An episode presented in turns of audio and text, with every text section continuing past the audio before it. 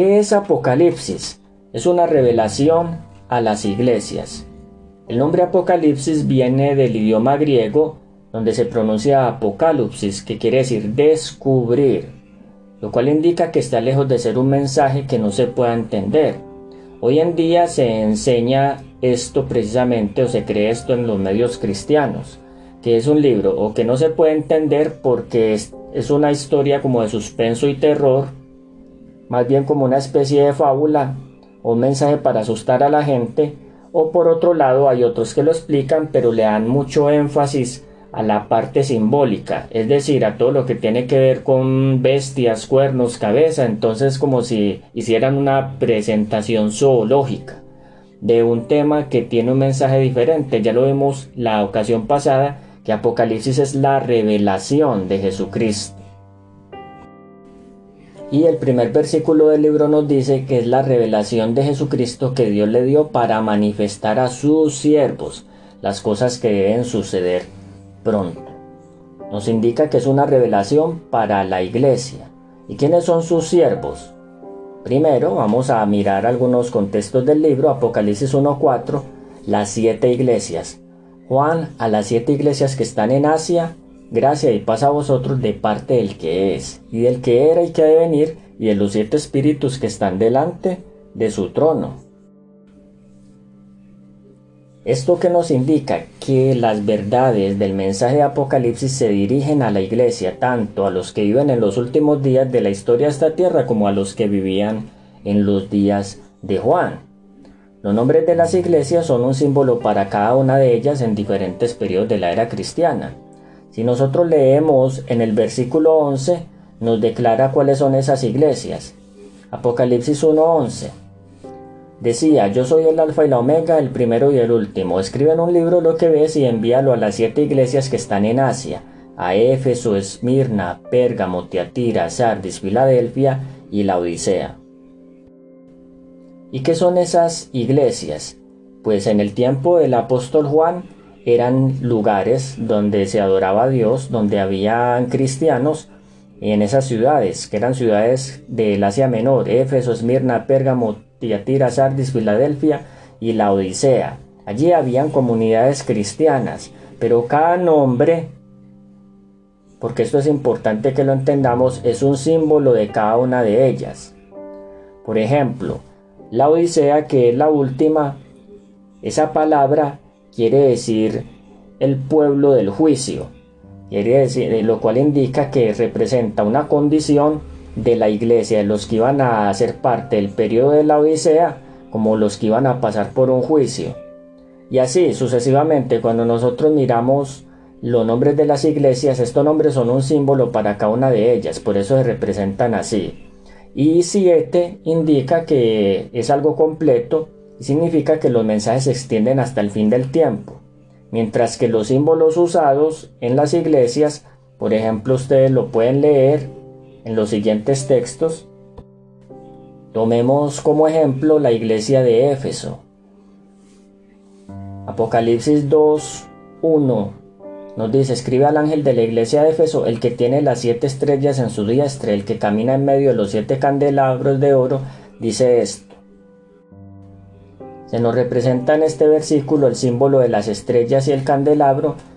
Nosotros sabemos que son símbolos de luz, tanto las estrellas como el candelabro, lo cual nos indica que en esa iglesia de Éfeso que representa, por ejemplo, el primer periodo de la iglesia, nos está mencionando que era un periodo donde había gran luz, claro, porque fue la iglesia que fundó Jesús y que los apóstoles continuaron con la predicación de lo que ellos habían visto y oído, que es lo mismo que el apóstol Juan declara al principio del libro de Apocalipsis, que él vio, él está manifestando, contando lo que él vio. Entonces es un periodo de luz y nos está representado por los candelabros y las estrellas que tiene Jesús en su mano. Y así, esos son ejemplos para que podamos ver quiénes son. Pero ¿quiénes representan estas siete iglesias? ¿Qué tipo de personas son los que hacen parte de ellas? Vamos a mirar algunos contextos. para que entendamos qué significa. Primero que todo, ¿por qué se escribió el libro de Apocalipsis? Es una explicación muy sencilla. Resulta que la iglesia cristiana en sus comienzos era una iglesia pura, había un amor desinteresado, realmente sincero, completo, era el amor de Jesús manifestado también en la experiencia de sus apóstoles y estos primeros cristianos, a tal punto que nos dice en el libro de Hechos que ellos no tenían nada en común, todo lo compartían, siempre estaban buscando ayudar al pobre. De hecho, hay una explicación muy hermosa que escuché hace poco de unos comentaristas eh, de la historia de la iglesia primitiva donde nos muestra cómo las mujeres eran en gran parte eh, un grupo realmente importante en la iglesia porque en ese tiempo eran muy menospreciadas en el imperio romano pero ellas aprendiendo del amor de Jesús, de su compasión, de su cuidado historias como la que nosotros vemos de Jesús y su trato con la adúltera o con eh, las mujeres que seguían a Jesús o con su mamá, su madre. Todas estas experiencias nos muestran que el amor de Cristo se convirtió en una experiencia vital y poderosa para estos grupos de personas que eran considerados parias de la sociedad, las mujeres, los niños, las niñas sobre todo. Eh, es decir, había una discriminación social grandísima y estas mujeres y estos hombres entraron en una iglesia que donde el amor se practicaba, por eso se representa como lleno de luz. Pero resulta que esto fue cambiando y a medida que los apóstoles fueron pasando por el martirio, ellos fueron muriendo. El apóstol Pedro, Pablo fue decapitado y así sucesivamente. Las personas que los siguieron en la iglesia ya comenzaron a perder de vista el enfoque de este maravilloso evangelio que era predicar lo que ellos habían visto oído. Las nuevas generaciones no lo habían visto directamente con sus ojos y ahora comenzaron a discrepar entre las ideas de que ellos habían recibido inicialmente el Evangelio. Entonces ya comenzaron a crear diferencias, inquietudes y un montón de conjeturas sobre la naturaleza de Cristo a tal punto que fueron perdiendo de vista ese amor puro que tenía la iglesia. Como resultado, la iglesia fue pasando, tomando una transición y cuando el apóstol Juan ya había envejecido, la iglesia se encontraba en estado muy de mucha frialdad, se había perdido ese amor. Por consecuencia, la iglesia necesitaba una ayuda urgente y fue en el momento de mayor crisis, cuando el apóstol Juan fue desterrado a la isla de Patmos, cuando viene esta revelación. Es como si Jesús se apareciera y se revelara y les dijera que realmente Él era y que la iglesia solamente se podía sostener por su poder. Por eso se le representa como teniendo las estrellas en la mano. Y no solo eso, sino que Él necesitaba que ese amor volviera. Pero para ello Él envió unos mensajes de exhortación, amonestación y corrección a las iglesias que habían perdido de vista precisamente esa obra. Entonces los mensajes de Apocalipsis son eso, mensajes de amonestación, de reprensión y ruego a los que habían perdido de vista los principios fundamentales del Evangelio. Era una iglesia llena de defectos.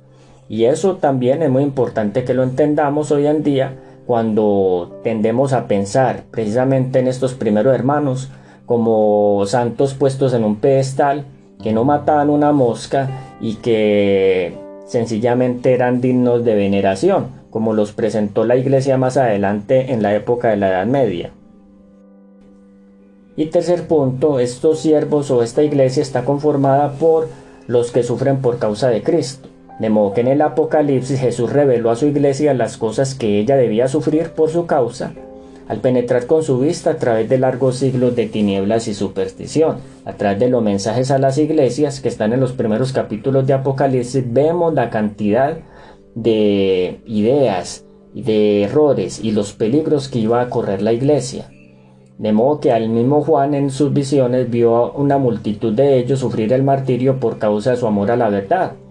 Por ejemplo, ustedes leen en el mensaje de la iglesia Esmirna y van a ver que Jesús les dice no teman lo que van a padecer, porque el diablo los va a echar a ustedes en la cárcel por 10 días, es un símbolo, sé fiel hasta la muerte, les dice luego, yo te daré la corona de la vida. Es decir, estos verdaderos discípulos de Cristo son los que le siguen a través de duros conflictos, siendo abnegados y experimentando amargos desengaños. Esa es la experiencia del cristiano, pero esto les muestra también la culpabilidad y la miseria del pecado. Dios no nos evita estas cosas, porque es a través de ellas como podemos ser inducidos a mirar con aborrecimiento el pecado, que es precisamente lo que Cristo vino a eliminar. El pecado tiene que ser eliminado de nuestras vidas, la iglesia debe ser purificada y los mensajes de Apocalipsis precisamente tienen ese objetivo, purificar a la iglesia, hacerles aborrecer el pecado mediante su participación de los sufrimientos de Cristo.